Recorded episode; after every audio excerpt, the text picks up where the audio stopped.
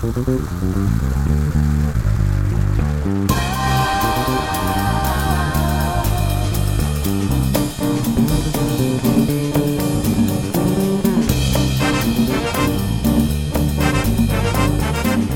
Royal Friday Late Night Talk.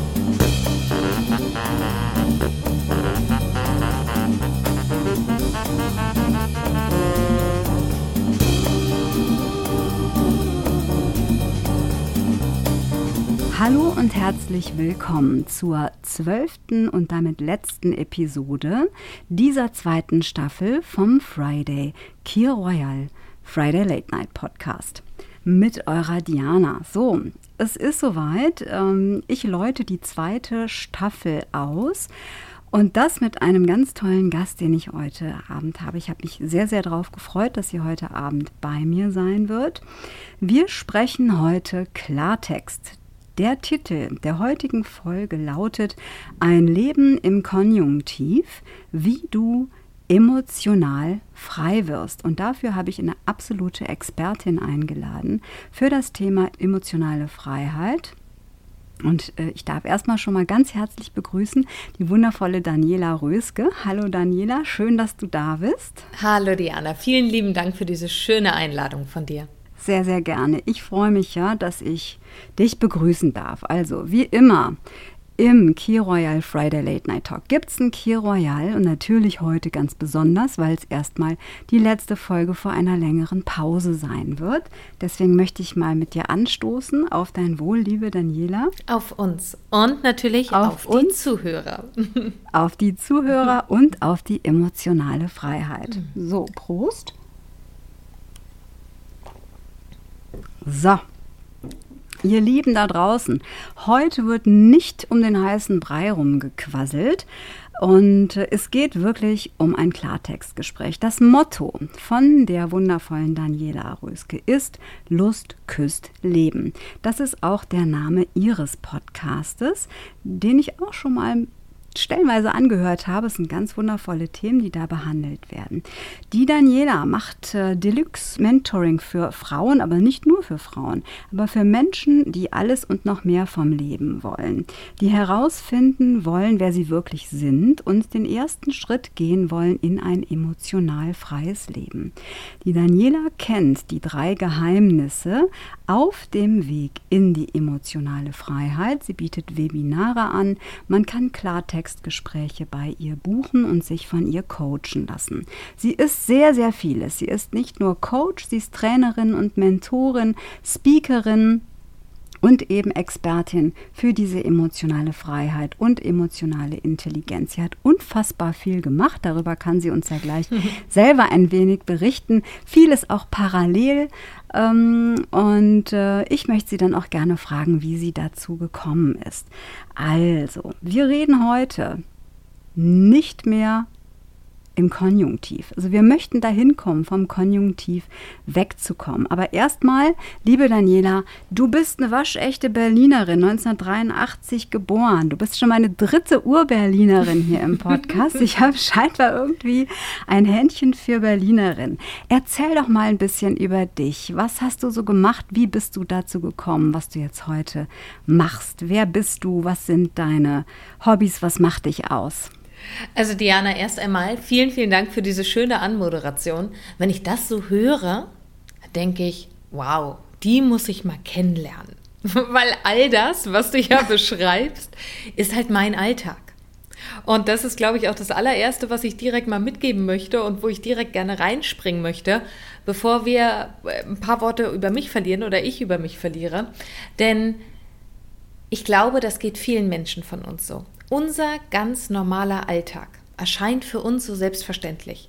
Und all die Fähigkeiten und all die Besonderheiten, die in unserem Alltag sind, all das, was jeden Einzelnen von uns ganz besonders und einzigartig macht, das ist uns ja oft überhaupt nicht bewusst.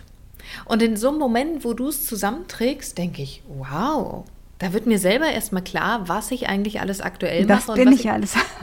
ja, wirklich.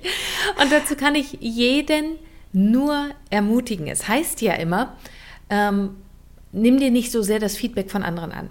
Und doch, es gibt die Momente, von denen ich sage, Frag mal deine besten Freunde. Frag wirklich mal deine besten Freunde, wie würdest du mich eigentlich beschreiben? Was siehst du eigentlich als meine großen Stärken?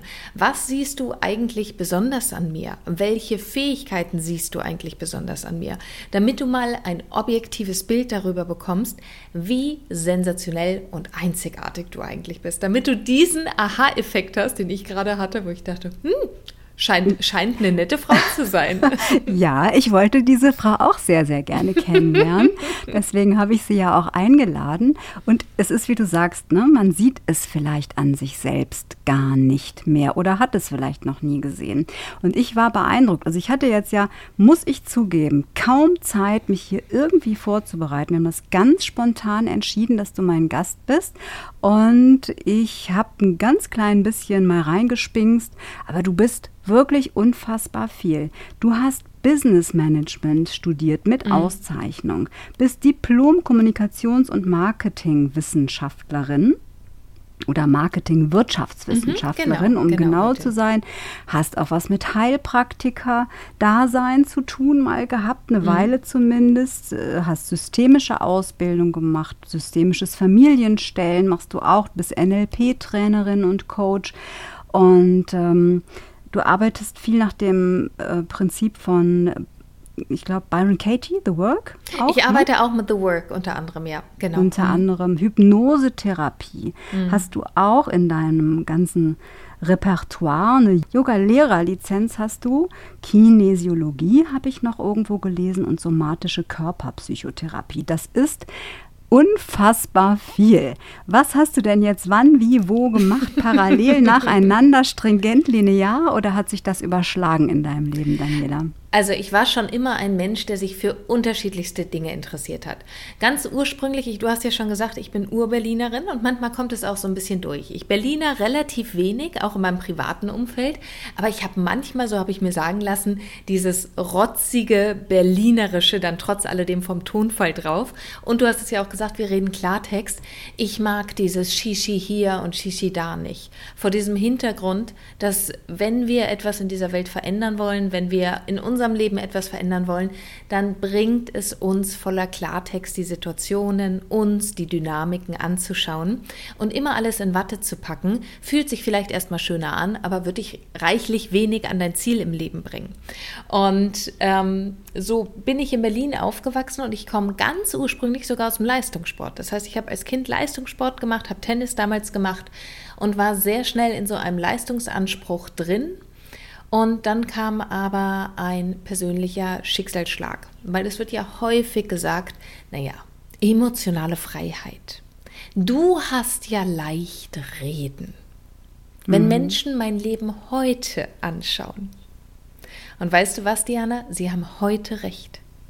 Aber es gab ganz andere Zeiten in meinem Leben. Es gab ganz, ganz andere Zeiten.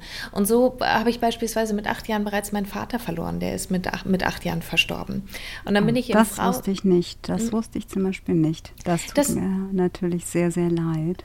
Das sind auch Infos, mit denen ich so im, im Einzelgespräch rausgehe. Aber das wirst du nicht auf meiner Webseite finden. Ich habe ich hab mehrere nahe Todesfälle sehr, sehr früh erlebt. Und das hat natürlich unsere Familie ordentlich gebeutelt ähm, auch dazu geführt, dass ich dann nicht weiter den Leistungssport verfolgt habe, weil es einfach mit, mit einem Internat im Ausland gewesen wäre. Und so habe ich dann angefangen, Schritt für Schritt irgendwie zu versuchen, meinen Weg zu finden. Aber durch diesen frühen Schicksalsschlag, und vielleicht kennst du diese Story schon, hatte ich auch so einen gewissen Größenwahnsinn, nenne ich es jetzt einfach mal, entwickelt. und habe ähm, dadurch, dass dass der Verlust meines Vaters eine große Lücke in meiner Familie hinterlassen hat, habe ich mit zwölf Jahren ein Buch gelesen, das sehr, sehr bekannt ist. Und das heißt Sorge dich nicht, lebe. Mhm. Ich habe dieses Buch aber nicht für mich gelesen sondern ich habe dieses Buch für eine nahe Person gelesen, die ganz tot unglücklich über den Tod meines Vaters war und nicht wieder gut auf die Beine gekommen ist. Und ich habe gedacht, wie kann ich dieser Person helfen? Und habe mit meinen zwölf Jahren gedacht, ich arbeite jetzt einfach mal so ein bisschen die positiven Psychologiebücher durch. Ich habe keine Ahnung, warum ich auf diese Idee gekommen bin, wirklich gar nicht und habe dann mit einem Textmarker und mit Post-its die aus meiner Sicht wichtigen Stellen angemarkert. Also alle? Quasi. Also alle? und habe Okay. sie dann der Person zum Geburtstag überreicht. Gott. Und Mhm. das waren halt so meine ersten Berührungspunkte und das hat nie wieder aufgehört. Ich habe einfach von, von zwölf an nicht mehr aufgehört, mich mit Menschen zu beschäftigen.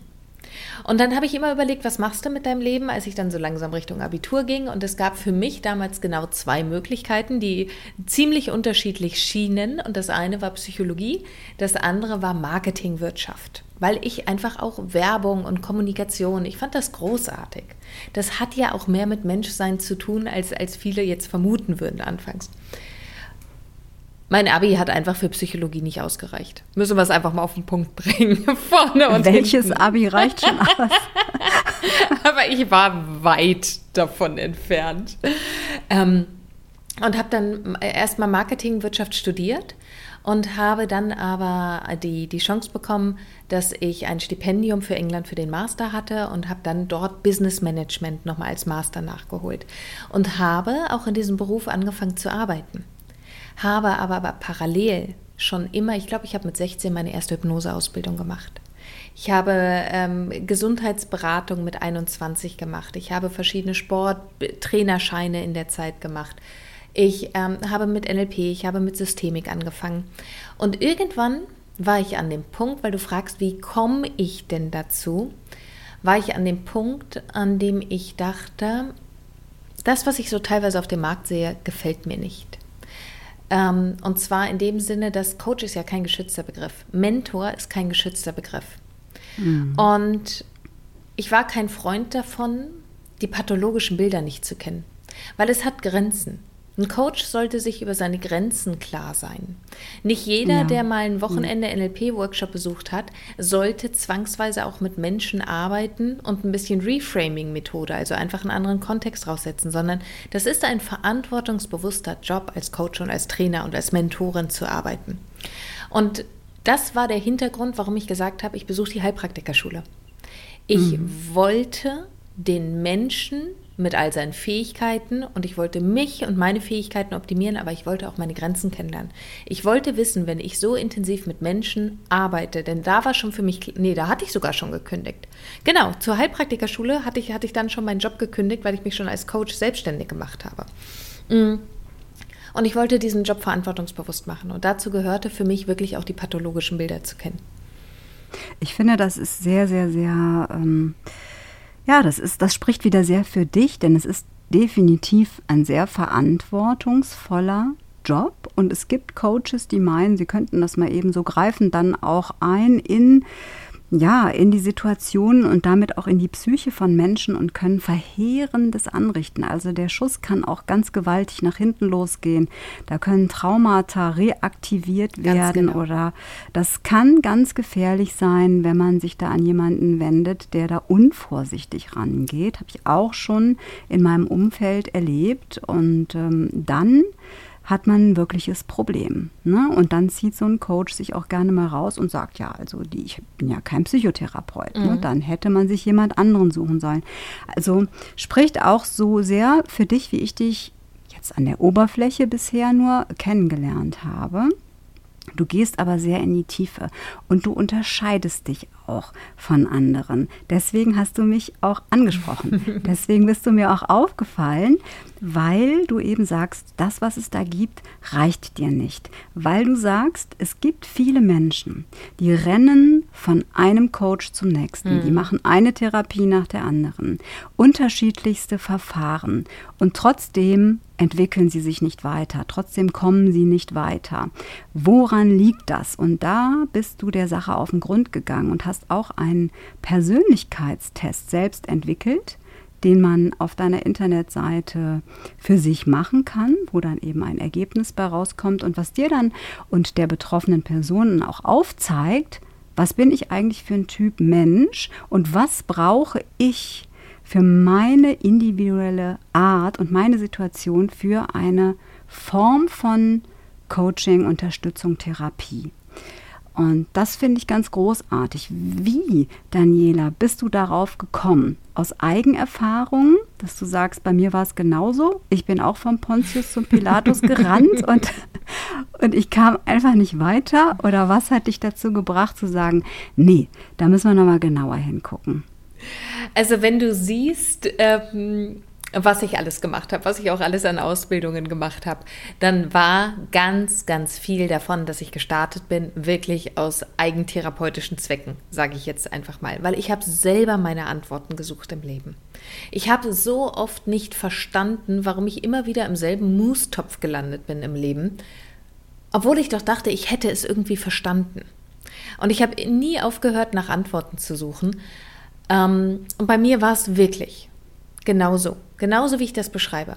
Ich habe 20.000 Dinge. Ich kann dir manchmal gar nicht sagen, ich habe das mal zusammengerechnet von all den Coachings, Trainings, Ausbildungen, die ich gemacht habe. Davon könnte ich mir in Berlin ein halbes Einfamilienhaus mittlerweile kaufen, wenn ich mhm. dieses Geld zusammengepackt hätte, weil ich nach Antworten gesucht habe und diese Antworten nicht gefunden habe. Und was mir auf dieser Reise immer klarer wurde, ist, jede Technik, die angeboten wird. Deswegen, wenn du mich fragen würdest, nach welcher Technik arbeitest du, ich habe keine Technik, sondern ich habe viele unterschiedliche Werkzeuge und die verbinde ich total individuell. Aber das Schwierigste ist, dass jede Technik behauptet, oder nicht jeder, entschuldige bitte, lass, lass mich da feiner ausdrücken. Viele Techniken behaupten, du machst, sollst einfach Schritt 1, 2, 3 machen und dann hättest du die Lösung. Und das wird, finde ich, der Gattung Mensch einfach nicht gerecht. Das ist ein Schubladendenken, was nicht funktionieren wird. Jeder von uns hat eine unterschiedliche Prägung. Jeder von uns hat unterschiedliche Gene. Jeder von uns hat unterschiedliche Verhaltensmechanismen und Überlebensstrategien im Laufe seines Lebens entwickelt. Das heißt, jeder Mensch braucht auch ein bisschen etwas anderes. Und doch gibt es halt in der Verhaltenspsychologie bestimmte Typen, die sich immer und immer wieder zeigen. Also, ähm, und da sprichst du den Persönlichkeitstest gerade an. Ich mhm. habe, es gibt ja unterschiedlichste Persönlichkeits-, es gibt unterschiedliche Verhaltenstests auf, auf dieser Welt.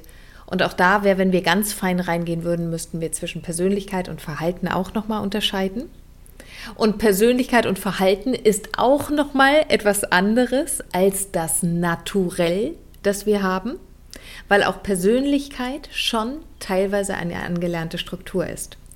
Doch was vielleicht für dich funktioniert, damit du wirklich für dein individuelles Leben deine Antworten findest, damit du für dein individuelles Leben das Gefühl hast, hier entstehen Wahlmöglichkeiten. Denn emotionale Freiheit bedeutet nichts anderes als dein Bewusstsein, dass du Wahlmöglichkeiten im Leben hast dass du. Das wäre jetzt auch eine Frage gewesen. Was ist denn eigentlich genau emotionale Freiheit? Wie definierst du das? Ne? Und genau das ist es. Emotionale mhm. Freiheit ist deine Fähigkeit wahrzunehmen, dass du Wahlmöglichkeiten hast. Wie oft höre ich, nee, also von dem Partner kann ich mich nicht trennen.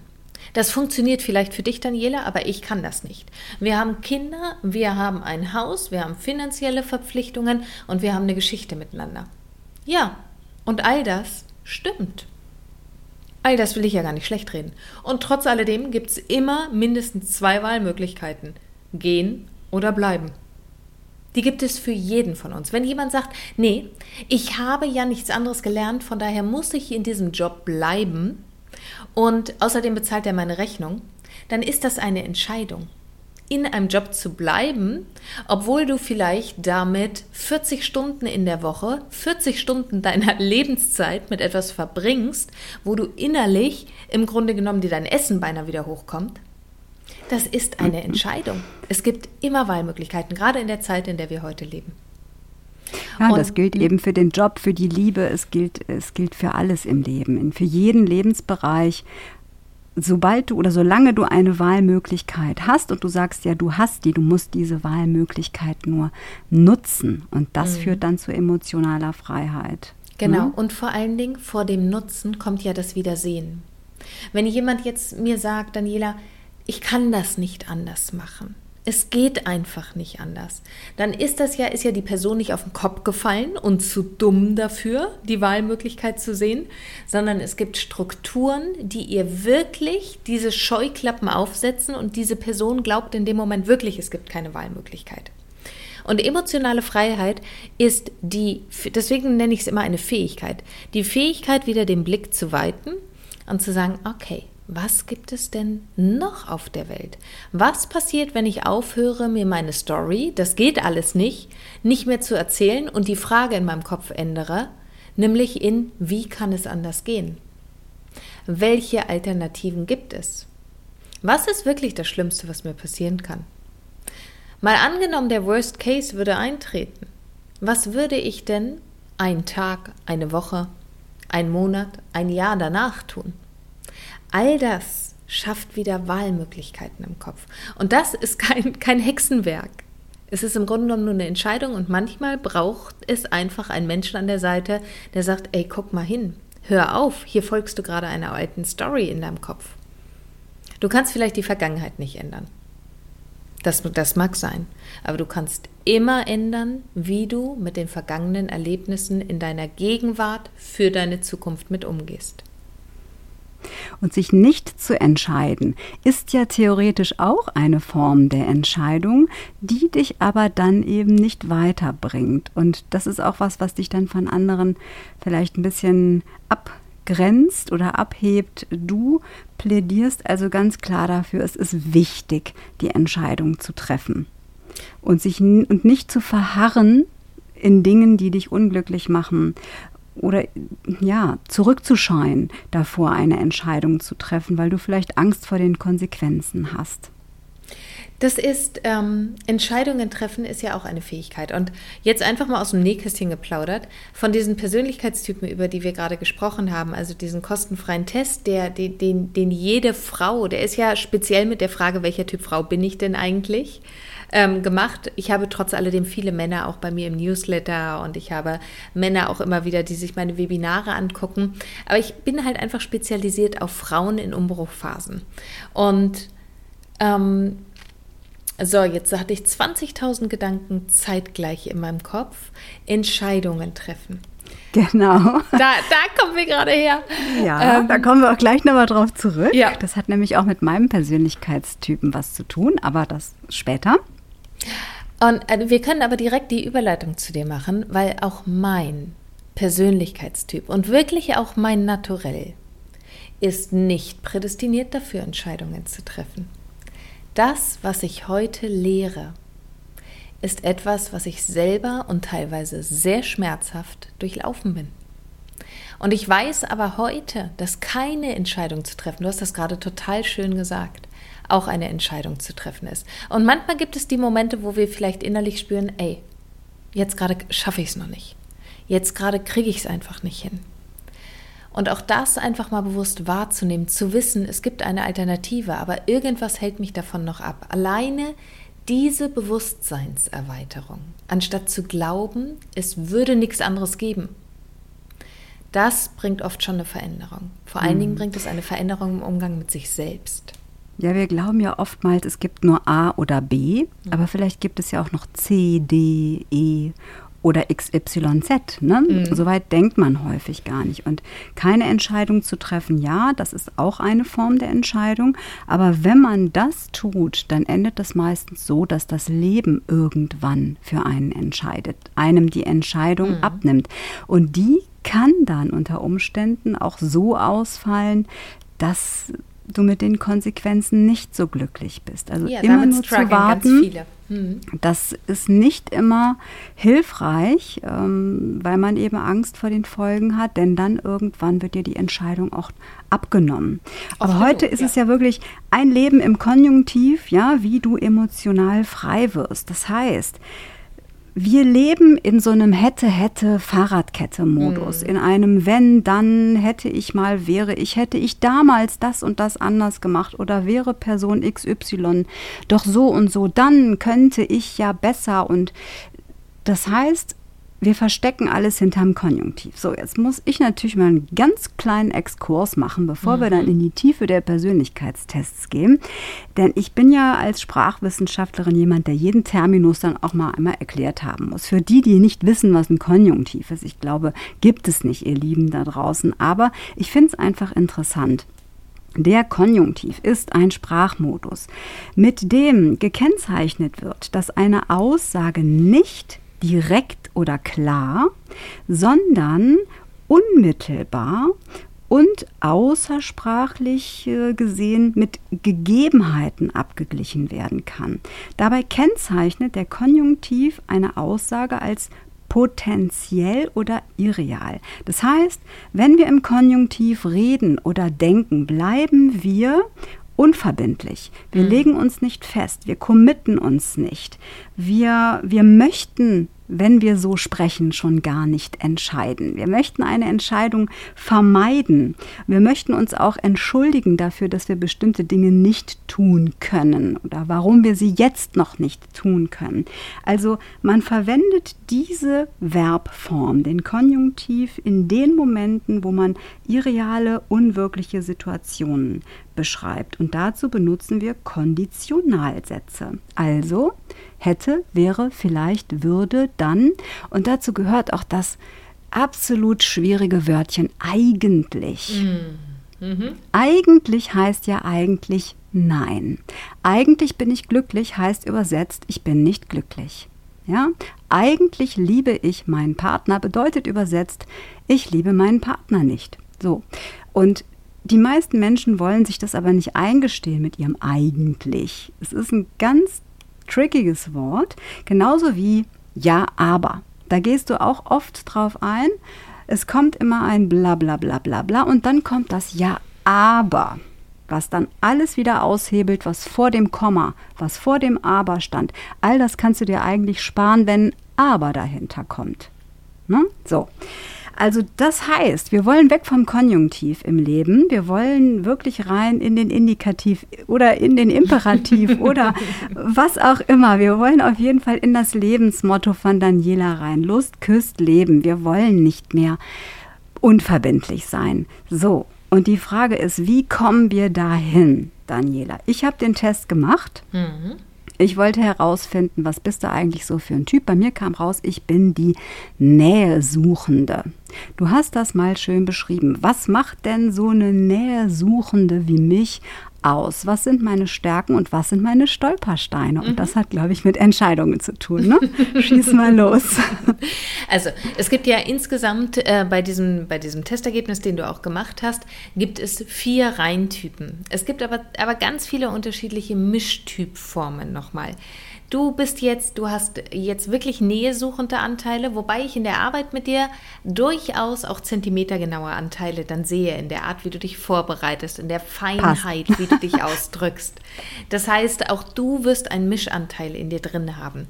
Aber ein Persönlichkeitsprofil oder ein Verhaltensprofil bezieht sich ja auch oft auf einen bestimmten Kontext. Das sage ich auch immer. Mach diesen Test in einem bestimmten Kontext. So, bei dir kam jetzt die Nähesuchende raus.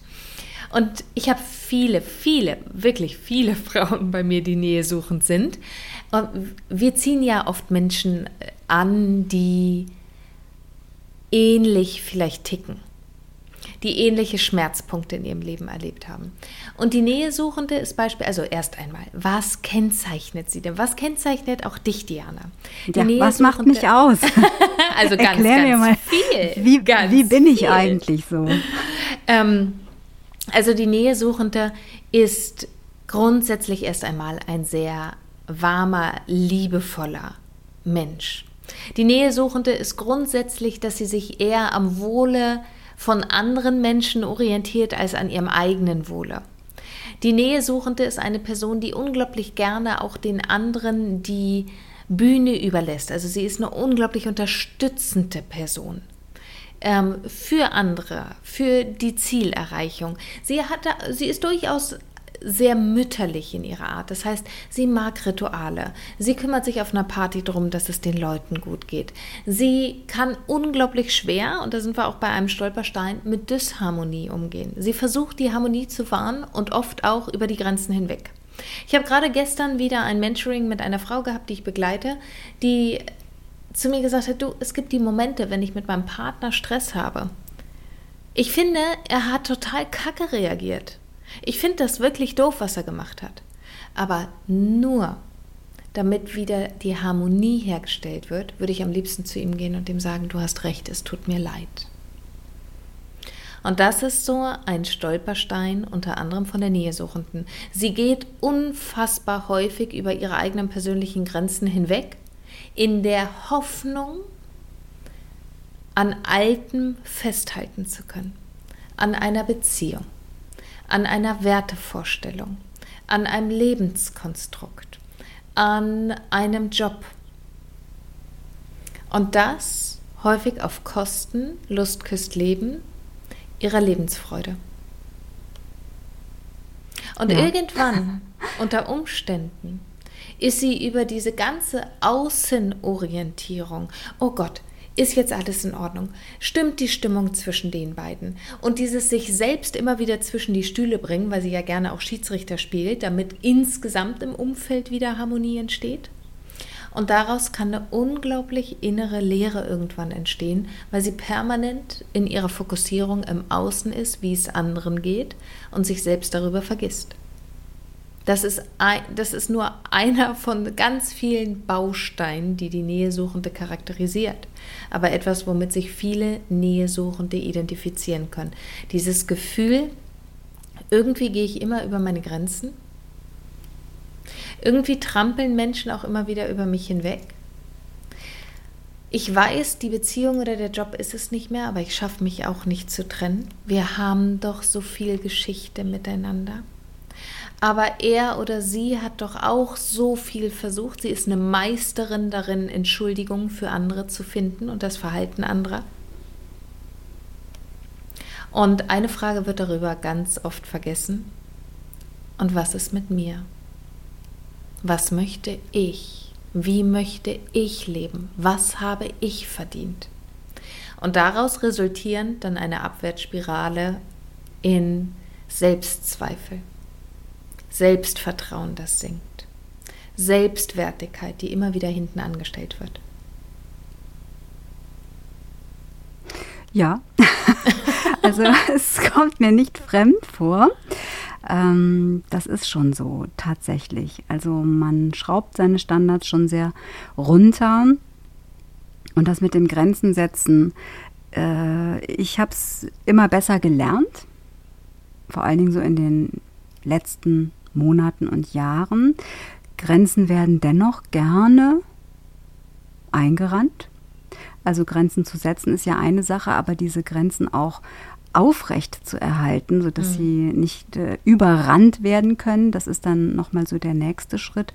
Und tatsächlich ähm, ja, zu schauen, was möchte ich eigentlich ähm, und wo habe ich eine Wahl und wo erlaube ich mir vielleicht auch eine Wahl zu haben? Wo räume ich mir das Recht ein, eine Wahl zu haben? Oder verstoße ich dann gegen Normen, gegen gesellschaftliche ja, Aspekte, ne? Ethische mhm. Hintergründe, mhm. Gewohnheiten. So macht man das halt, ja. Was Dinge sind, was Hemmschuhe sein können, die einen vielleicht auch daran hindern, so weit zu kommen, den nächsten wichtigen Schritt zu gehen um eben weiterzukommen, um zu emotionaler Freiheit zu kommen. Was würdest du, Daniela, denn einem Nähesuchenden wie mir raten? Was wäre für mich die richtige Form? Also abgesehen davon, dass dass Therapie oder Coaching oder so natürlich immer so individuell gehalten sein muss, hm. wie individuell der Mensch und all das ist, was du eben sagtest, Charakter, Persönlichkeit, Prägung, ne? ähm, naturell und so weiter. Also das muss ja, es gibt kein Patentrezept, es gibt kein Allheilmittel, sondern Heilung oder Fortschritt in deinem Leben muss sehr individuell ablaufen. Was könnte das für so einen Typen wie mich sein? Was könnten da ja, Schritte sein, die ich einleiten könnte und natürlich so viele von euch draußen da auch, die sich jetzt vielleicht da abgeholt fühlen von diesem Charaktertypen. Was könnte man machen, um weiterzukommen? Was wäre der nächste Schritt? Also ein Schritt, das ist genau der Titel unserer heutigen Sendung, ist Konjunktiv raus. Konjunktiv ist ein Weichspüler. Konjunktiv ist etwas, und wir wissen jetzt, Weichspüler macht trotzdem die Faser kaputt. Also wenn ich das, das mal auf die Wäsche, Wäsche übertrage. Darf man beim Kaschmirpullover nicht benutzen. Unter gar keinen Fall. Umständen. Und ähm, Konjunktiv raus, weil Konjunktiv, du hast das so schön erklärt, als du über den Konjunktiv gesprochen hast. Konjunktiv drückt immer aus, dass du, dass du dir selbst einem voran keine Verbindlichkeit gibst. Ich habe da einen ganz schönen Satz parat. Mhm. Wäre ich der Konjunktiv, hätte ich mehr Würde. Ja, siehst du. Ne? Und äh, dieses wäre geil, ne? Aber das Leben ist leider kein Konjunktiv. Ja. Es ist auch kein Ponyhof, es ist auch kein Wunschkonzert, äh, aber das Leben ist eigentlich kein Konjunktiv und es sollte auch nicht so gelebt werden. Und wir sollten wirklich mal rauskommen und einfach das machen, was wir machen möchten und nicht immer hinterfragen, darf ich das?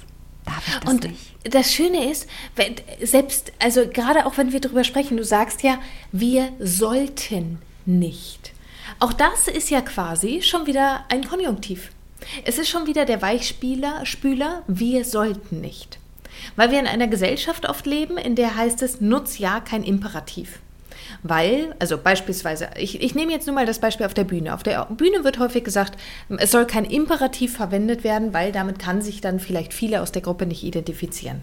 Und das mag auch sein. Doch wenn wir im Coaching sind, wenn es dann heißt, naja, ich würde mich ja anders fühlen, wenn er, ach, alles klar, wie würdest du dich denn dann fühlen? Naja, dann würde ich mich freier fühlen, dann würde ich mich entspannter fühlen. Alles klar. Und hat er jetzt die Verantwortung dafür, dass du dich frei und entspannt in deinem Leben fühlst?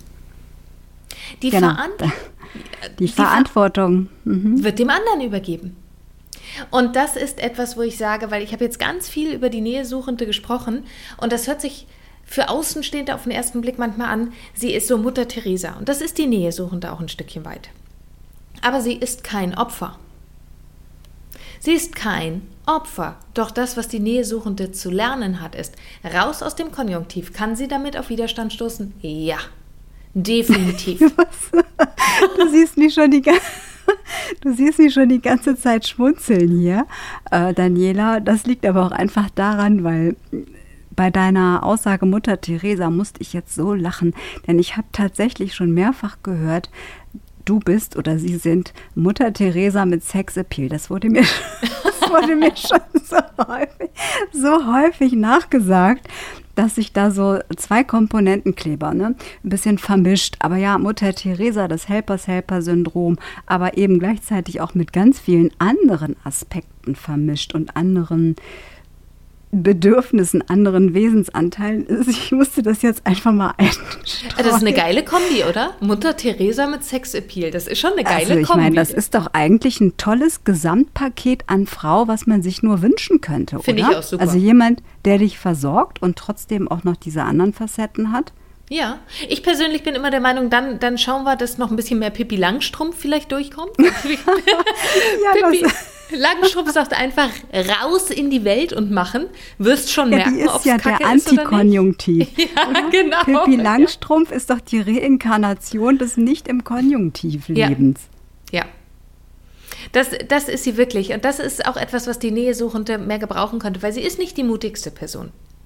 Und das hat gute Gründe, das möchte ich nur mal sagen. Wir reden jetzt darüber, weil Persönlichkeitstypen entwickeln sich dadurch, a, was für Erfahrungen gibt es in der Familie, b, was für eigene Erfahrungen hat sie gemacht und die, die Nähesuchende hat vielleicht etwas Ähnliches erlebt, wie, ich sage jetzt mal, die Tonangebende. Die Tonangebende ist diese Wumm, hier bin ich. Ach, da ist eine Mauer dann mit Anlauf mit dem Kopf durch die Wand, also das genaue Gegenteil von der Nähesuchenden. Und möglicherweise haben sie sogar ähnliche Erfahrungen gemacht, aber sie haben unterschiedliche Schlüsse in frühen Jahren draus gezogen und greifen auf unterschiedliche Strategien zurück. Das heißt nicht, mhm. dass die eine etwas anderes erlebt haben muss als die andere. Sie mhm. haben nur in ihrem System etwas anderes draus gemacht. Und ähm, was die Nähesuchende halt nicht unbedingt hat, ist übermäßig Mut. Und das ist wirklich etwas, wenn du mich fragst, was kannst du ganz konkret tun, mach ein Muttagebuch. Jeden Tag eine Kleinigkeit, die du noch nie zuvor getan hast. Und es geht nicht um große Dinge, es geht wirklich um Kleinigkeiten. Dass Menschen scheitern und ihre Vorhaben nicht durchziehen, hängt meistens einfach daran, dass sie sich viel zu viele riesige Dinge vorgenommen haben sondern was sind die kleinen Dinge, in denen du mutig sein kannst? An welcher Stelle kannst du vielleicht heute einmal mehr Nein sagen, wo du Nein meinst, aber bisher Ja gesagt hast? An welcher Stelle hast du vielleicht Angst, ein Thema anzusprechen, weil das könnte dem anderen ja aufstoßen, das könnte ja zu einer Konfrontation führen? Und wo kannst du aber trotzdem mal sagen, ganz ehrlich, passt mir nicht. An welcher Stelle kannst du mal deine eigene Grenze heute für dich überprüfen, ob das eigentlich einfach nur aus Ritual okay für dich ist, wie sich ein anderer Mensch verhält, oder ist es wirklich nach deinem Wertesystem okay für dich? Und selbst wenn du es nur für dich innerlich prüfst, das ist eine Kleinigkeit. Denn Fakt ist, du und ich und alle Zuhörerinnen und Zuhörer jetzt gerade, wir sind heute die Summe von den Dingen, die wir in der Vergangenheit entschieden haben.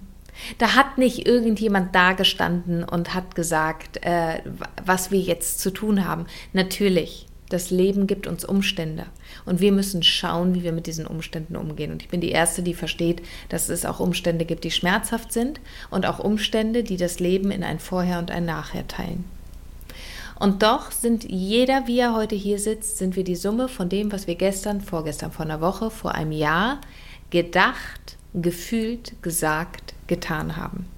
Und wenn du in deinem Leben etwas anders haben möchtest, wenn du sagst, ehrlich, irgendwie habe ich keine Leichtigkeit in meinem Leben. Wenn ich morgens aufwache, dann ist da keine Begeisterung für den Tag. Wenn ich zu dem Partner rüberschmule, denke ich mir, ey, eigentlich kann ich dich nicht mehr sehen, wenn ich ganz ehrlich bin. Wenn ich ganz ehrlich zu mir bin, habe ich keinen Bock mehr auf diesen Geruch, ich habe keine Lust mehr auf diesen Anblick. Dieser Job ist jeden Tag eine Qual, dorthin zu gehen. Oder in meinem Körper fühle ich mich einfach nicht wohl. Dann fang heute in kleinen Schritten an, etwas anders zu machen, damit du morgen, übermorgen, in einem Jahr die Chance hast, ein anderes Leben zu haben. Doch was mit Sicherheit nicht funktionieren wird, und da brauchen wir überhaupt kein Konjunktiv, da kann totaler Imperativ reinkommen, ist dasselbe zu tun und auf ein anderes Ergebnis zu hoffen. Das wird nicht funktionieren. Ja, wer immer dasselbe tut und, und darauf hofft, dass sich was verändert, das ist Wahnsinn, sagte ja auch mal Albert Einstein. Genau, ne? genau, unter anderem. Also er hat es ja wohl auch nur wiederholt, aber aus irgendeinem Grund ist er der bekannteste ja. Vertreter von diesem Spruch. Ja, hm. ja, ja, und es gibt ja auch, ich weiß nicht, äh, Kurt Marti, den finde ich auch ganz gut, der hat mal geschrieben, wo kämen wir denn hin? Jetzt sind wir wieder im Konjunktiv. Wenn wir alle sagen würden, wo kämen wir denn hin, aber niemand mal losginge, um zu schauen, wohin man käme, wenn man denn mal losginge. Ja. Also wir bleiben in diesem Hamsterrad, wir bleiben in diesem sich, wir kreisen um uns selbst und machen eben nicht die Dinge, wofür es mal Mut braucht. Ob das eine Grenze setzen ist oder vielleicht auch etwas zu tun, was vielleicht, ja, womit man anecken könnte. Hm. Was man ja. aber gerne tun würde. Ne? Das ist auch interessant, wie du darüber denkst. Jetzt kann man natürlich sagen, ich würde gerne das und das tun, aber das widerspricht vielleicht den gesellschaftlichen Regeln, hm. denen wir unterworfen sind. So, wie ist denn da deine Einstellung zu? zu sagen, du siehst mich schon grinsen. I'm breaking the rules. Ich, ich sprenge die Ketten. Ich, ja, ich, sehe dein, ich sehe dein Grinsen. Erzähl mal. Also der Dalai Lama hat mal einen verdammt schönen Spruch gesagt, wie ich finde. Und er hat gesagt, first you have to learn the rules, then you learn how to break them. Also auf gut Deutsch, lern erstmal die Regeln. Und das ist ja auch in Ordnung. Wir bewegen uns in einem sozialen Kontext. Da bestimmte Regeln zu lernen, finde ich absolut in Ordnung. Und dann aber zu prüfen, okay, an was davon habe ich denn Lust, mich zu halten und an was nicht? Und ich rede jetzt nicht von rechtlichen Dingen. Wir haben ein Rechtssystem und das ist gut so. Wir leben in einem Sozialstaat und das ist in vielen Punkten zumindest auch gut so. Ähm, das, das dürfen andere regeln. Aber das, was ich meine, ist, dass du dich wirklich mal fragst, wie will ich denn eigentlich leben? Mit welchen Lebensgefühlen will ich denn durchs Leben gehen? Ich hatte gerade heute ein Coaching mit einer Frau, die gesagt hat, also ähm, ich bin am Überlegen, ob ich A, B, C oder D in meinem Leben mache. Und dann meinte ich, alles klar. Welches Lebensgefühl willst du denn im Leben haben? Wenn du mal ein Gefühl rauspicken würdest, wo du sagst, du stehst morgens auf, reißt die Arme hoch und sagst, yay, das fühlt sich nach Leben an. Und dann sagte sie ganz ehrlich, das ist Unabhängigkeit bei mir. Dann meinte ich, wie geil. Und damit ist A, C, D, E und F raus.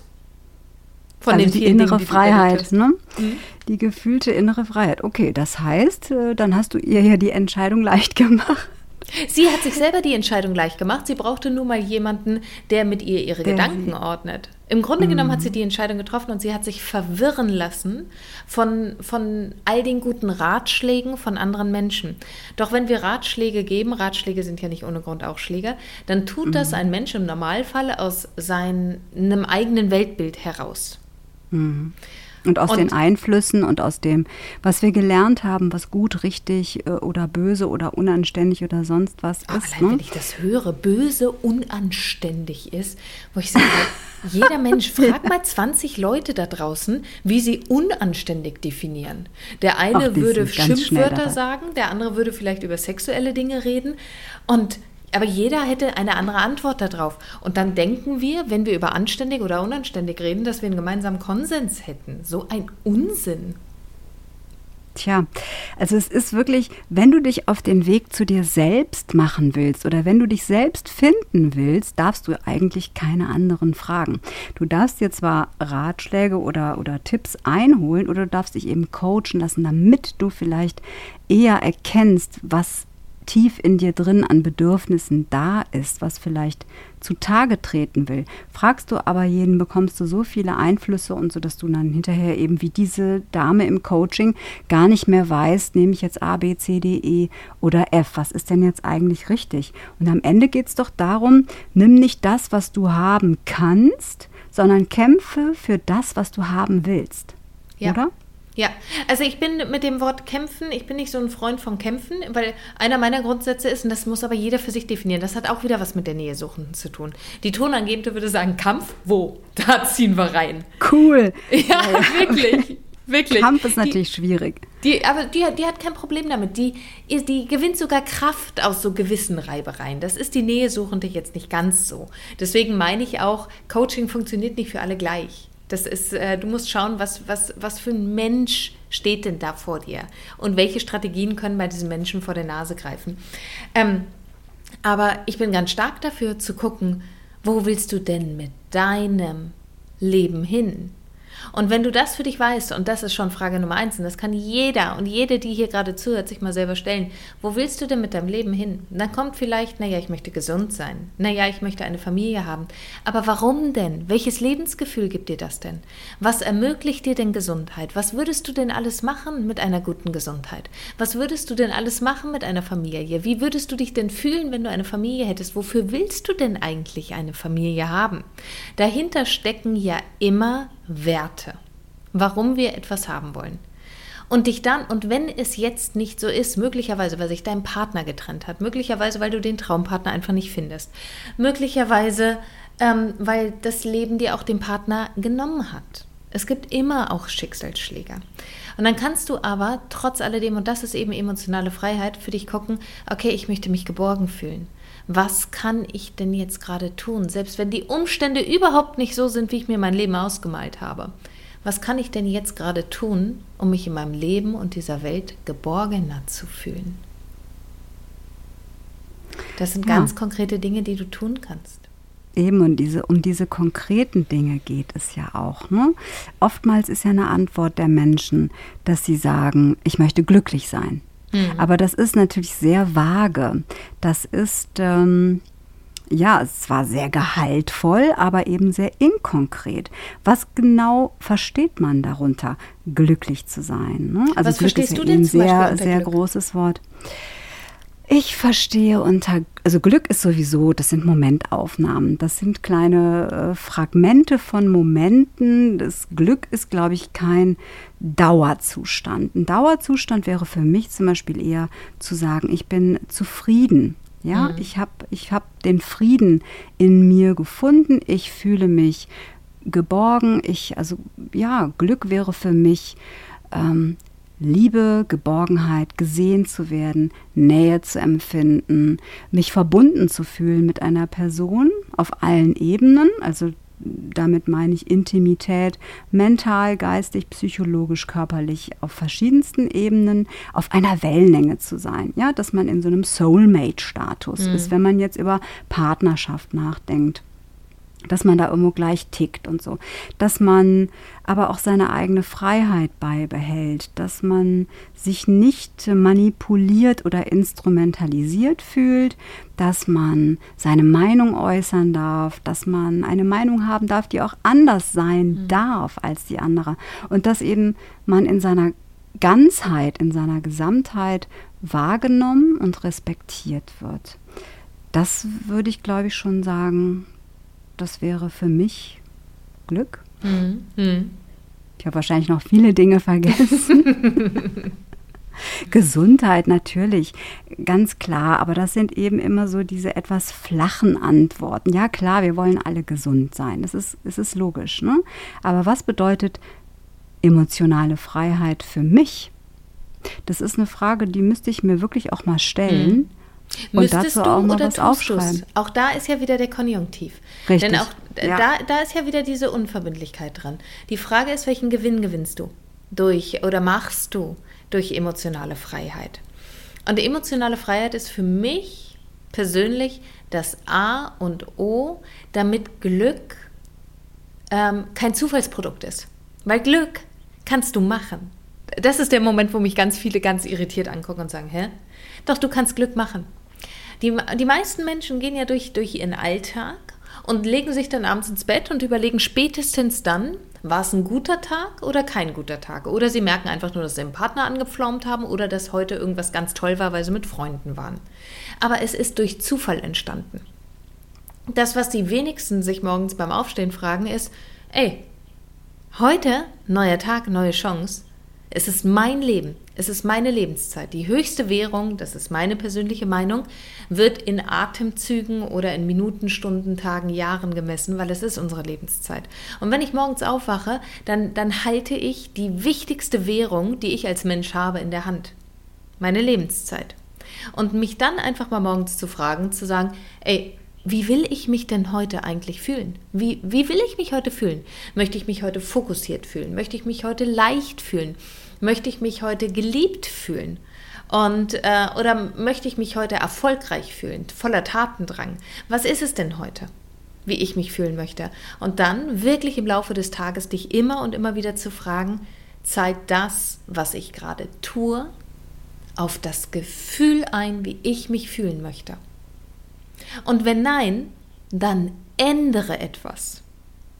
Und das kannst du. Jeder Mensch kann jetzt seine Handlung ändern. Ob ich meinen Partner mhm. anblöcke oder ihn angucke und sage, ey, ich habe echt eine kurze Zündschnur gerade, ne? Aber vielleicht finde ich nicht alles an dir toll, aber ich freue mich, dass du da bist. Diese Wahlmöglichkeit hat jeder. Und ich glaube auch, dass das herzlich unabhängig immer vom Außen auch sein darf, ne? dass man eben das eigene Glück oder wie möchte ich mich heute fühlen, wie will ich mich fühlen, was kann ich dazu beitragen, um auf dieses Konto einzuzahlen, dass es auch so ist. Das macht man ja gerne abhängig vom Außen, mhm. von anderen Personen, die dann vielleicht das Gefühl in dir bitteschön jetzt ähm, auszulösen haben. Und wehe, sie tun es nicht. Ja, oh, dann, dann, dann sind sie schuld und dann ist Kasala und dann ist man äh, sauer oder böse oder so. Das ist dann genau das, du musst es dir lernen, selbst zu, oder nein, musst ist wieder das falsche Wort. Man darf lernen, sich das selbst zu geben und nicht im Außen zu suchen. Ist natürlich ein langer Prozess. Ne? Das dann auch so zu schaffen und es eben nicht vom Außen abhängig zu machen. Da hattest du eben auch zum Thema Enttäuschung mal was ganz Tolles gesagt, wo es dann um Enttäuschungen geht in Beziehungen oder so, wo man, wo man das gar nicht als Enttäuschung sehen soll, sondern wo man sehen kann, das ist das Ende einer Täuschung. Mhm. So, ja. Und das ist eigentlich dann kein Verlust, es ist ein Gewinn. Also mal die Perspektive zu ändern. Wer hat mich jetzt enttäuscht oder welche Situation hat mich enttäuscht? Und diese Verantwortung dann auch mal zu mir zurückzunehmen. Was habe ich denn überhaupt dazu beigetragen? Und warum habe ich habe ja gar nicht zu erwarten, dass das Außen jetzt meine Bedürfnisse stillt, sondern eigentlich bin ich selber dafür verantwortlich, mhm. dahin zu kommen, dass ich das auch selber kann. Hm? Eva Maria Zuhorst hat ja in ihrem Roman Heirate dich, oder äh, was heißt Roman? In dem Buch Heirate dich selbst, ist egal, äh, liebe dich selbst. Also noch genau. Ich fange noch mal an. Eva ja, Maria Zuhorst hat in ja. ihrem Buch Heirate dich selbst. Jetzt ist der Wurm drin. Ich wiederhole jetzt nur gut. den Titel. Die Autorin habt ihr bereits. Liebe dich selbst und es ist egal, wen du heiratest. Yeah, jetzt haben wir es. In diesem Buch hat sie geschrieben, auch äh, weil das passt so zur Enttäuschung, ganz häufig ist ja eine Enttäuschung in einer Partnerschaft, dass es auf einmal einen Zweitmann oder eine Zweitfrau gibt. Wir beide haben uns ja schon mal unterhalten. Ich bin ja überhaupt kein Fan von Betrügen und Fremdgehen und sowas. Da ist immer gleich so eine Wertung drin. Und wenn es eine Zweitliebe gibt oder eine Zweitbeziehung, Zweitmann, Zweitfrau, dann ist das eine Dynamik. Und Eva Maria Zuhorst schreibt so schön in ihrem Buch, das war damals wirklich mit Mitte 20 habe ich das gelesen und das war ein Eye-Opener für mich, dass sie sagt, die Person, die in Anführungszeichen betrogen wurde, ist eigentlich schon vorher aus der Beziehung ausgetreten. Ich sehe schon, dass jemand, der selbst betrogen wurde im Leben, mir jetzt gerne an die Gurgel gehen möchte. Und das wäre ich mir selber manchmal gerne, weil auch ich das schon erlebt habe. Das ist eine unangenehme Wahrheit. Und doch, wenn du emotional frei sein möchtest, wenn du für dich selbst auch aus so einer Situation keinen Bock hast, in der Opferhaltung zu bleiben und mit dem Finger auf die andere Person zu zeigen und du böse und du schlimm und du für alles verantwortlich, dann prüf doch einfach mal für dich, an welcher Stelle hast du vielleicht aufgehört, selber in diese Beziehung zu investieren? An welcher Stelle hast du vielleicht selbst in deinem Kopf mehr über deinen Partner gemeckert, als dass du noch Komplimente für deinen Partner hattest? An welcher Stelle bist du vielleicht überheblich geworden, weil du das Gefühl hattest, er oder sie erfüllt nicht genug, macht nicht genug, bringt nicht genug Geld rein, ist nicht perfekter Vater, ist nicht perfekte Mutter. Das sind doch alles zwischenmenschliche Stimmungen. Und die schleichen sich so Schritt für Schritt in eine Beziehung ein. Und selbst wenn wir es nur subtil spüren, kein Mensch mag es, abgewertet zu werden. Kein Mann und keine Frau mögen es, nicht mehr als Mann oder Frau wahrgenommen zu werden. Dass Beziehungen so häufig einschlafen, ist natürlich auf der einen Seite ähm, den Hormonen geschuldet, ohne Frage. Doch wir ergeben uns dem. Und wann hast du wirklich das letzte Mal ganz aktiv etwas für deinen Partner getan, weil du wirklich sein Bedürfnis gesehen hast. Ganz häufig tun wir doch etwas für den Partner, weil wir ein Bedürfnis haben. Ich, auch das ist so eine Klatsche für viele. Sondern ja, der Eigennutz, ich möchte, ne? genau, der genau. Eigennutz, genau. der, der natürlich subtil, unterbewusst abläuft. Aber oftmals äh, tun wir etwas, weil wir selber eben einen Nutzen daraus ziehen. Wir merken das manchmal gar nicht.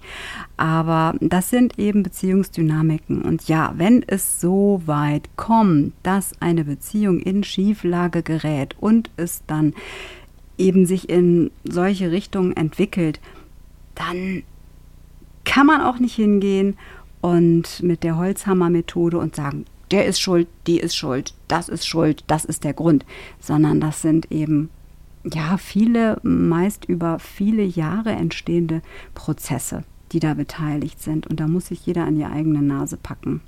Also man kann schon mit der Holzhammer-Methode hingehen. Die Frage ist, bringt es dich in deinem Leben in einen emotionalen Zustand, wie du ihn leben möchtest. Wenn du permanent in Aufregung, in Wut, in Enttäuschung leben möchtest, kannst du total gerne dran festhalten. Wenn du aber sagst, du möchtest gerne irgendwie wieder mehr Ruhe in dein Leben reinbekommen, du möchtest gerne wieder nach vorne gucken, du möchtest gerne wieder entspannt atmen können, du möchtest gerne wieder auf Männer und Frauen blicken, ohne immer deinen Ex-Partner da drin zu sehen und sofort irgendwie zu verurteilen, irgendwelche Verhaltensweisen, dann macht es einfach Sinn, mal zu gucken, okay, welchen Anteil hatte ich und welchen Anteil hatte die andere Person und was möchte ich daraus lernen? Was sind für mich, für mein Leben zukünftige No-Gos? Wo möchte ich selber besser drauf achten? Für welche Werte bin ich selber nicht eingestiegen? Wo habe ich vielleicht an einem Beziehungsbild festgehalten, weil ich dachte, so würde Beziehung funktionieren, aber wenn ich ganz ehrlich bin, möchte ich anders leben. Das wirklich mal für dich auf den Prüfstand zu stellen, denn jede Form der Enttäuschung ist die riesige Chance, dass du gucken kannst, wie möchte ich weiterleben? Was ist mir wirklich wichtig im Leben? Das fühlt sich vielleicht nicht immer schön an. Ich habe, das weiß ich. Das weiß ich, dass sich die Dinge oft nicht schön anfühlen. Und doch ist immer eine Frage, biegst du nach links oder biegst du nach rechts ab? Und bist du bereit, auch durch eine Trauerphase durchzugehen? Die gehört dazu. Egal, ob wir einen Menschen verlieren. Also es gibt ja die Curve of Change von Kübler-Ross. Die beschreibt ein, eigentlich einen Trauerprozess, wenn ein Mensch verstorben ist. Aber diese Kurve lässt sich unglaublich gut auf Veränderungsprozesse, die von außen initiiert worden sind, übertragen. Und du hast immer die Möglichkeit, entweder im Tal des Widerstandes zu bleiben und der Trauer zu bleiben oder Du gehst dadurch, bist auch bereit, mal diesen Herzschmerz zu spüren, den die Veränderung vielleicht mit sich bringt. Und das ist menschlich, das ist normal. Keine emotionale Freiheit der Welt wird dir erzählen, dass du immer glücklich sein wirst. Auch für mich fühlt sich nicht jeder Tag geil an. Auch ich habe nach wie vor meine Herausforderungen. Doch emotional frei zu sein bedeutet, dir immer wieder die Frage zu stellen, was mache ich damit? Und wie mache ich es so, dass ich mich mit meinen Werten gerne im Spiegel anschaue? Ja, und du sagtest auch, dass man eben nicht mehr dieses eigentlich Leben führt. Eigentlich habe ich ja alles, was ich brauche, aber mhm. es fehlt irgendetwas. Es fühlt sich nicht gut an. Ich bin nicht glücklich. Ich habe keinen Antrieb. Ich habe keine Lebensfreude. Ich fühle mich einfach nicht wohl. So, woran liegt das? Und da mal genauer hinzugucken, auch wenn man vielleicht alles andere hat und eben nicht sich Kompromissen, Gentleman Agreements, irgendwelchen Verpflichtungen, Vereinbarungen ähm, oder nur der Verantwortung hinzugeben. Klar, das ist wichtig, aber wenn man spürt, ich habe eigentlich alles, was man bräuchte und dennoch fühlt es sich nicht gut an. Mhm. Dass man dann auch hingehen darf und das mal prüfen darf, was fehlt da eigentlich und dass man auch ein Recht darauf hat, das vielleicht zum Ausdruck zu bringen. Und zu ändern. Zum Ausdruck zu bringen und zu ändern, auf alle da Fälle. Da kommt wieder die Pippi Langstrumpf ins Spiel. Also die Pippi Langstrumpf, die sollte mir ja wirklich ein ähm, mich begleitendes Vorbild werden. Das ist übrigens eine ganz schöne Methode, ähm, dass du dir ein Role Model nimmst. Und das muss gar nicht, gar, das kann auch eine fiktive Person wie Pippi Langstrumpf sein. Also wenn du dich an irgendeiner neuen Verhaltensweise trainieren möchtest, wenn du mutigere Entscheidungen für dein Leben treffen möchtest und du bist beispielsweise eher eine Mutter Teresa, dann kannst du dich immer fragen, okay, wenn ich jetzt in dieser Situation Pippi Langstrumpf fragen wäre, würde. was wäre, mhm. fragen würde, ja. Jetzt kommt der nächste Konjunktiv. Achtung. Was würde sie mir sagen? Und das kannst du auch gerne im ersten Moment noch in den Konjunktiv verpacken, weil du kannst natürlich für dich jederzeit wählen, will ich mich daran halten oder will ich mich daran nicht halten. Doch wenn du dich in bestimmten Punkten entwickeln möchtest. Und entwickeln ist überhaupt kein Muss. Ne? Kein Mensch auf dieser Welt muss sich entwickeln. Ich möchte mal auch damit mal aufräumen. Es wird ja manchmal gedacht, wir müssen alle Persönlichkeitsentwicklungen betreiben. Nein, Pustekuchen müssen wir überhaupt nicht. Doch wenn dir ein Ergebnis in deinem Leben nicht gefällt, das du aktuell hast, dann macht es verdammt viel Sinn, sich mit deiner Persönlichkeitsstruktur auseinanderzusetzen und zu gucken, wie geht's anders. Und dazu gehört vielleicht auch, ey Pippi, was sagst du denn dazu? Mach dir das Leben so, wie es dir gefällt. Ne? Natürlich sollte man dabei andere Menschen nicht verletzen, idealerweise. Ne? Das ist ja auch, soll jetzt ja nicht die Anleitung zur Skrupellosigkeit werden, aber ja, also, dass man eben schon schaut, was brauche ich eigentlich und dass das mh, hm, hervorkommen darf. Ja, Daniela, ich könnte jetzt stundenlang wieder mhm. mal mit dir weitersprechen, wie mit so vielen meiner lieben Gäste. Jetzt geht die Zeit so langsam zur Neige.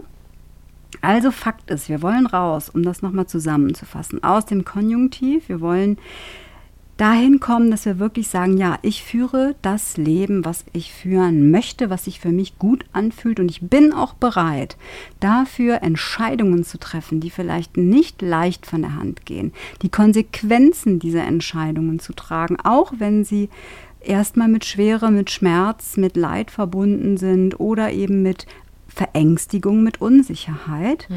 Ähm, also das Ziel nicht aus dem Auge zu verlieren und bei sich zu bleiben und nicht so viel bei den anderen zu schauen und auch die Verantwortung zu übernehmen.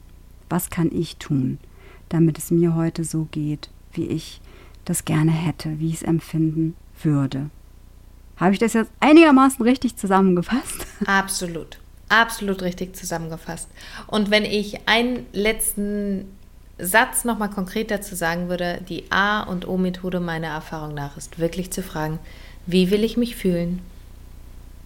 Wie möchte ich im Leben stehen? Welche Lebensgefühle sind mir wirklich wichtig? Und ist das, was ich gerade tue, ein Beitrag dafür, dass ich mich überhaupt so, so fühlen kann im Leben? Hm. Und wenn nein, dann ist es ganz klar die Aufforderung, etwas zu ändern. Und dazu gehört auch, die Entscheidungen zu treffen, zu sagen, die Situation oder die Person gehört da noch dazu oder eben nicht, ist, darf, soll Teil meines Lebens sein oder eher nicht, tut mir gut, tut mir nicht gut, ähm, bringt mich weiter oder verletzt mich oder wie auch immer.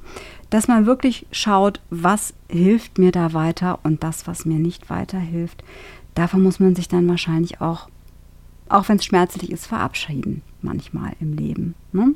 Manchmal kann es Sinn machen, ja. Nichts, nichts muss an dieser Stelle, doch es gibt Situationen, da macht es einfach Sinn zu gucken, unsere Dynamiken passen nicht gut zusammen.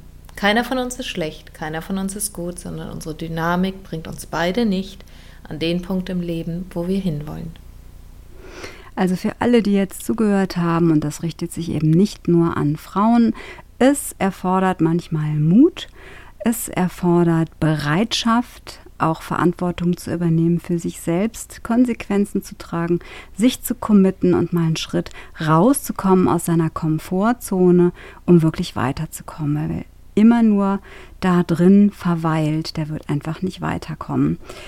Daniela, ich habe ja immer meine persönlichen Fragen am Ende des Podcasts. Jetzt sind wir schon so ein bisschen, ja, ne? Ich habe so das Problem, ich bin so ein bisschen der Thomas Gottschalk unter den Podcastern.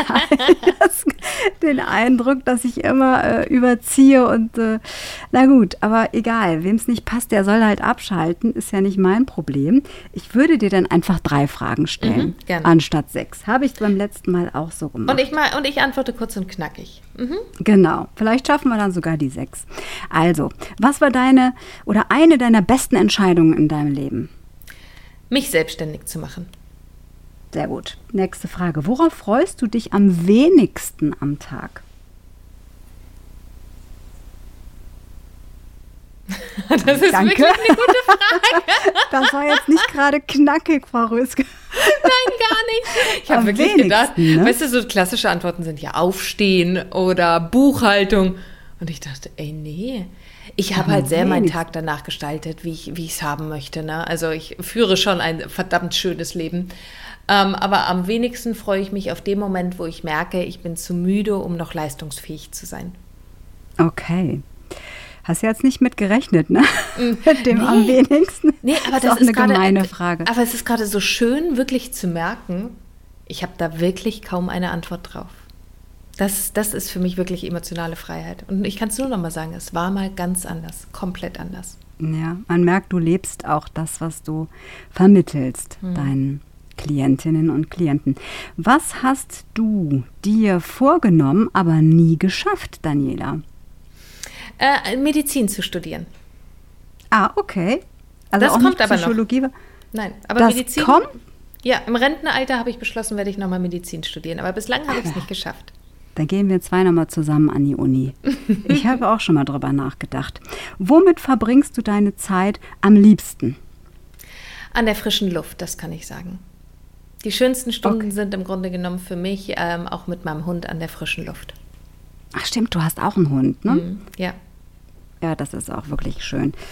Welchen Augenblick würdest du am liebsten nochmals erleben in deinem Leben? Der Augenblick, an dem ich gemerkt habe, dass die Selbstständigkeit etwas ist, die vielleicht viel Zeit von mir gefordert hat, aber ich auch über viele, viele Monate und mittlerweile Jahre sehr, sehr glücklich mit bin. Das ist schön.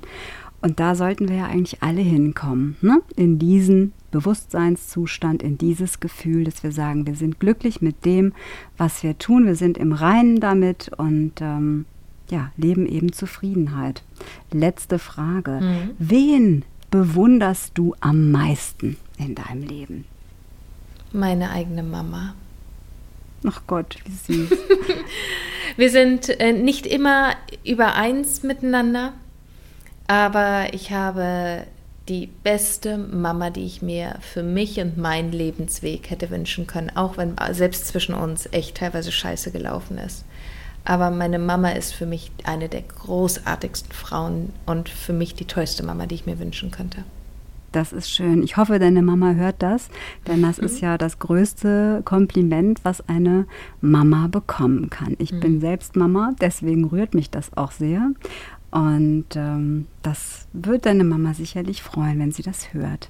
Ja, liebe Daniela, jetzt ist wirklich Schluss, sonst kriege ich ja Anschluss vom, vom Sender. Sender den es nicht gibt, noch nicht gibt, vielleicht bald. Beruflich wird sich vieles tun bei mir. Es finden viele Umbrüche statt in meinem Privatleben. Deswegen werde ich mit dieser Podcast-Episode die zweite Staffel beenden und auch in eine längere Pause gehen. Ich komme wieder vielleicht auch mit Talk to Myself, mit einem bisschen veränderten Format, mit einem kleinen Relaunch des Podcastes. Ich werde da noch was äh, drüber berichten. Jetzt ist erstmal Schluss für heute. Ich bedanke mich ganz herzlich bei dir, liebe Daniela, für dieses großartige Gespräch, dass du dir die Zeit genommen hast und mir dein Know-how geschenkt hast und allen Zuhörerinnen und Zuhörern. Danke, dass du da warst. Ich danke dir, und liebe Diana, und ich bin unfassbar gespannt auf, was für Veränderungen wir gemeinsam blicken können wenn wir dich ähm, wieder in einer dritten Staffel, veränderten Staffel, wie auch immer, wieder hören. Ich freue mich sehr. Es drauf. wird sich auf jeden Fall einiges verändern. So viel vorweg. Ja, und ihr Lieben da draußen, ich sag euch für heute Tschüss. Ich freue mich, wenn ihr wieder dabei wart, wenn ihr zugehört habt, wenn ihr was mitgenommen habt, auch von der Daniela und äh, kommt raus aus dem Konjunktiv und kommt rein in das Leben, was ihr euch wünscht. Und das sind schöne Gedanken, finde ich, das sind schöne Vibes, um jetzt auszuläuten, diese zweite Staffel. Denkt über euch nach, was wollt ihr wirklich vom Leben? Was macht euch glücklich? Und wenn ihr es herausgefunden habt, dann fangt an, die Schritte zu gehen, die es braucht, um in diese Veränderung zu kommen. Alles Liebe, wie immer. Ich wünsche euch noch eine angeregte Freitagnacht, ein schönes Wochenende und bis zur dritten Staffel. Gehabt euch wohl. Macht's gut, eure Diana. Ciao.